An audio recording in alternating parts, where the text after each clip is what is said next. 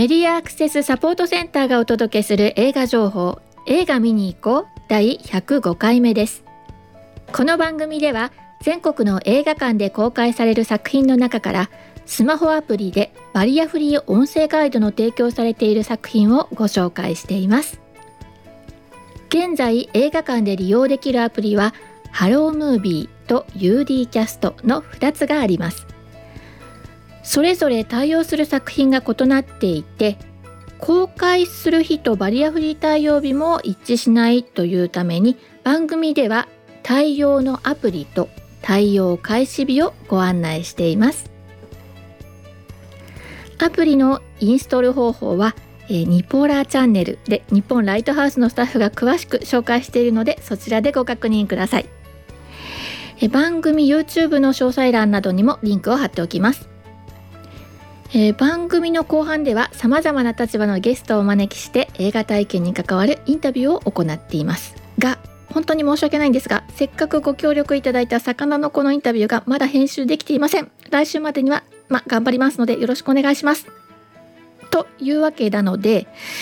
えー、早速作品紹介に入らせていただきます。先週は4つの作品をご紹介していました。えーとですね、強盗団とヤクザ組織。警察などくせ者揃いの潰し合い。西島秀俊主演の「グッバイ・クルエル・ワールド」認知症を患い記憶を失っていく母親と母を介護する中で封印していた記憶と向き合う息子という須田将暉と原田美恵子のダブル主演「百花」池井戸潤の小説「アキラとアキラ」を竹内涼真と横浜流星のダブル主演で映画化した銀行と大手企業の内紛を描いた作品。以上3作品がハロームービーに対応しています。そしてユーデキャスト対応のラブライフ。監督が二十歳の時に矢野明子の歌「ラブライフ」を聴いて着想を得たという本作はベネチア映画祭のコンペティション部門で上映され金日賞は惜しくも逃したものの満潮の喝采を浴び浴びたと報じられています。またろう者の当事者砂田アトムがろう者の元夫役を演じたことでも注目されています。そして今週も4作品ハロームービーで対応が開始しています。え開始してるんですよ。多分。え明日公開っていうのもあるんですけどね、えー、では一つずつご紹介していきましょう、え9月16日金曜日公開の沈黙のパレード。ジャンルはミステリーサスペンス。東野圭吾原作の大ヒット作ガリレオシリーズの劇場版第3弾となるミステリーサスペンス。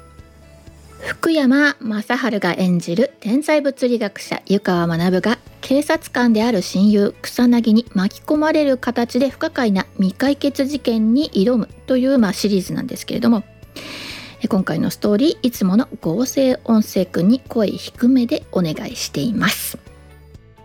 沈黙のパレード。数年前から行方不明になっていた女性の死体が発見される。容疑者となったのは過去の事件で黙秘を貫き無罪となった男。かつて草薙が担当した事件の容疑者だった。男は今回も証拠不十分で釈放される。警視庁捜査一課の刑事。内海薫は先輩の草薙を心配し湯川に相談を持ちかける。内海の相談を無下にあしらう湯川だったが。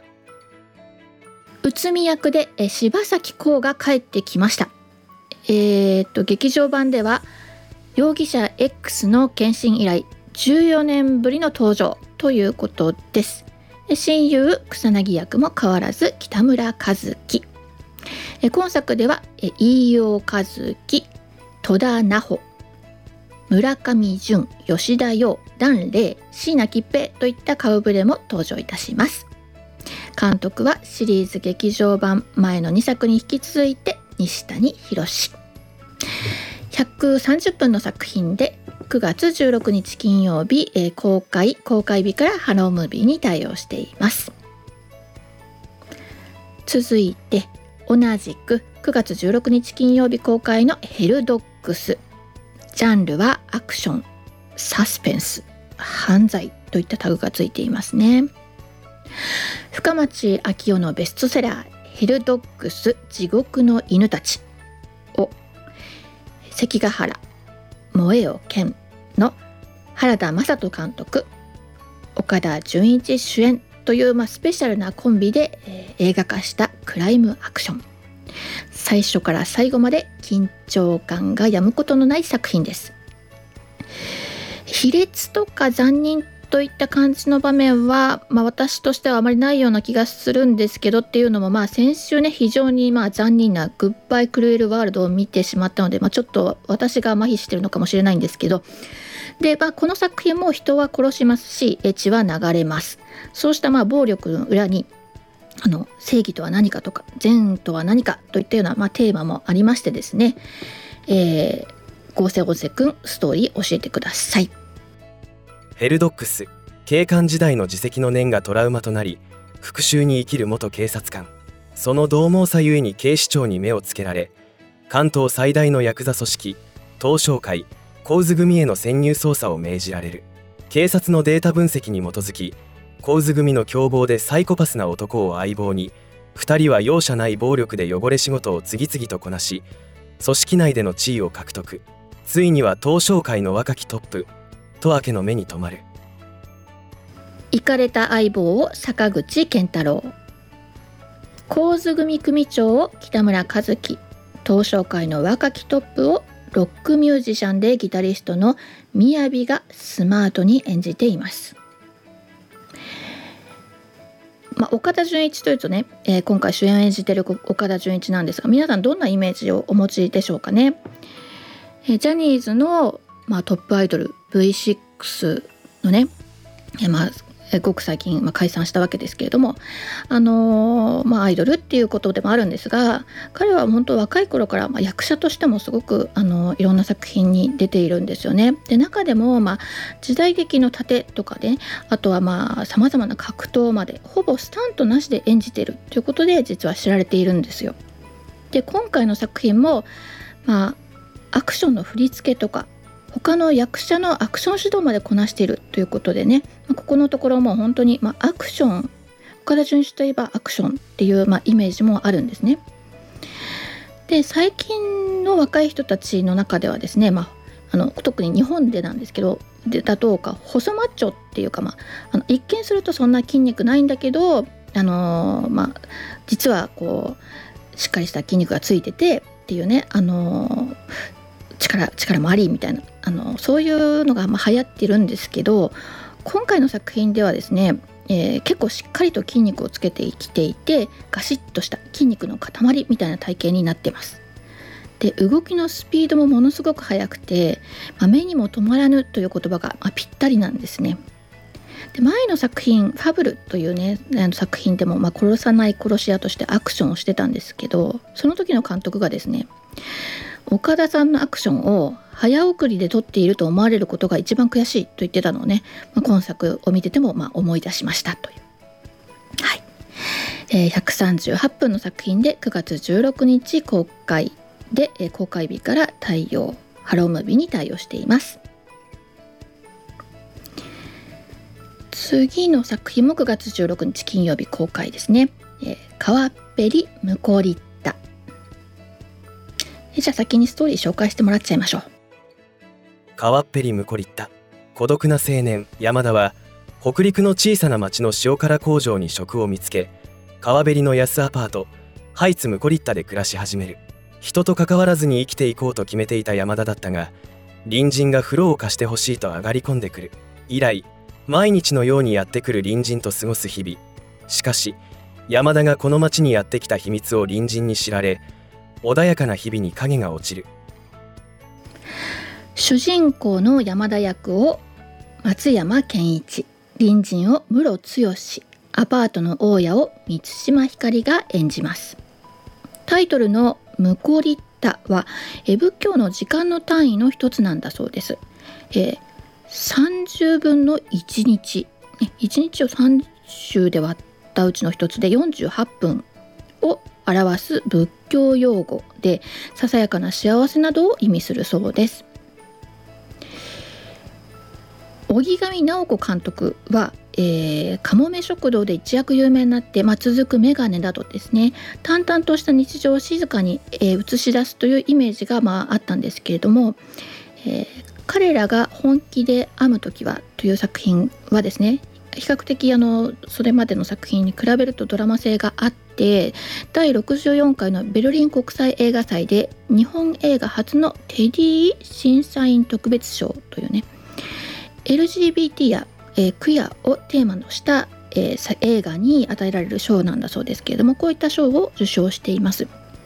監督としてはですね母とこの関係性というものも意識して描いたと語っていました。そしてですね、えー、まあだからあの前作と随分違いますねって言われることもあるそうなんですけれども実はま監督の中ではかもめ食堂の頃からですね世間体っていうようなものに対するま反発心のようなものが軸にあったと語っていました。今回主演の松山ケンイチが出演を決めたのは、えー、この主人公である山田たちのような人々を題材にした映画に出演することがとても意義深いと感じたからだと言っています。ちょっと要約しますがインタビューでは題材となった人々は負け組や落とし穴にはまった人といったカテゴリーに勝手にはめられているような人々ですがもしかしたら自分も何かの弾みでそうなる可能性があるかもしれない。だからこそ僕はこの台本を読んだ時彼らにスポットライトを当ててみたいと感じましたし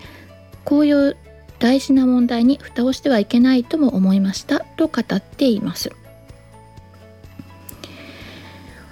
この作品はですね、まあ、うまくいかないことが当たり前のように続く日々え生きる意味が見いだせない。脆くて寂しい思いを抱えながら生きる人々の日常を描き出していて、まあ、やはりメガネの時から変わらない。監督の目に映っている世界なんだろうなというふうにま感じました。120分の作品で、えー、9月16日金曜日公開公開日からハロームービーに対応しています。次の作品はハイアンドローザ・ワースト・クロスこれ私先週ね X って言ってるんですけどねクロスです。こちら9月公開9月9日に公開してるんですけれども9月17日土曜日からハロームービーに対応します。ジャンルとしてはアクション。不良。ヤンキーというタグがついてますね。男たちの熱い友情と戦いを描くハイローシリーズと高橋ヒロシ原作による不良漫画の金字塔。クローズ。ワーストのクロスオーバー作品。 HiGH&LOW THE WORST の続編です。留年が当たり前で卒業生の多くが、まあ、その筋に就職する、え定時制と、え 18, 歳までの青年たちが通う全日制の学校なんですけどこの、え前作「ハイアンドロー・ザ・ワースト」では全日制と定時制そしてさまざまな派閥の覇権争いの中、え転入してきた花岡不二夫が戦いを経て校内での絆を深めていくというものでしたが続く今作はシリーズ史上最多最強の高校による壮絶な頂上決戦が繰り広げられるということでですね。主人公の通う親高校そして、えー、瀬野門工業高校鎌坂高校通称鎌高そして江原商業高校通称バラ高そして宝泉学園そしてスズラン男子高校の6校が登場します。え今回の、まあ、クロスではね各派閥は、まあ、あの依然として存在するんだけれども、まあ、心を一つにした親孝行親子のメンバーが描かれますと。じゃあストーリー紹介お願い。ハイアンドローザワーストクロス。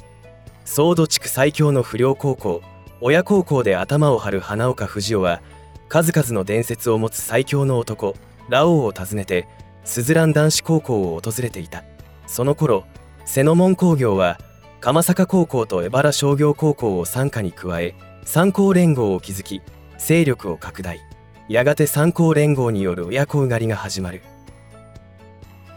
でまあこれ聞いてても思ったんじゃないかなと思うんですけど親孝行って漢字2文字では、まあ、鬼っていう漢字とね横島という意味の、まあ、邪悪の邪これ2文字で親孝行って読むんですけど、まあ、音だけ聞いてるとね、まあ、とっても善良な若者が通ってそうな、まあ、イメージなんですよね。間違います。これはあの邪悪な鬼の学校ですよ。ね。はい。それをちゃんとイメージしてくださいね。音に引きずられないように皆さん。はい。で、えー、主演の花岡は引き続き川村一馬が務めるほか中本裕太三山良樹らが参戦しています。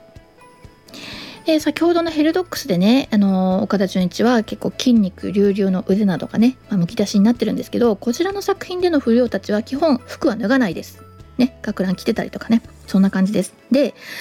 ワイヤーアクションを多用したもうすごいアクロバティックな動きの構想が、まあ、映画の私の印象では8割以上占めてるんじゃないかなというそういう印象です。ただひたすらアクションの音声ガイドに音声ガイドにまあ感服してしまいますね、まあ、ちなみに宝泉学園の新時代の番長あの、主人公の学校じゃないですよ。あの細身の外見に反しパワースピードテクニック判断力を兼ね備えた、まあ、ヒーロー的存在としてですね子孫淳。というのがね出てきているんですけどまあそういう、まあ、本当にまあ細身のスタイルのいい人がね、えーまあ、柄の悪い、えー不良たちの中でですねあの、まあ、ヒーロー的に存在するという、まあ、本当にあのたくさんの、まあ、学校の数がこれだけあるしあの本当にたくさんのあのそうですね10代後半から20代にかけてのね若者たち若い役者さんたちがもう勢ぞろいですね。もう普段はもう本当にあの善良な物静かな役をやってるようなね役者さんたちがみんな不良です。119分の作品ですでに公開されている作品ですが9月17日土曜日から対応開始です。以上今週末対応の4つの作品をご紹介しました。今後の作品は、えー、土を食らう12ヶ月11月11日公開の作品なんですが、えー、水上勉の料理エッセイ「土を食らう日々我が精進12ヶ月」を原案に描いた人間ドラマ。沢田研二が主演を務め土井善晴が料理を担当しています。先の作品がね1作品しかサイトでご紹介できてなくてちょっとドキドキしてるんですよ。ねさて来週はどうなることでしょうそして、えー、来週こそはじっくりと魚の子の話したいです。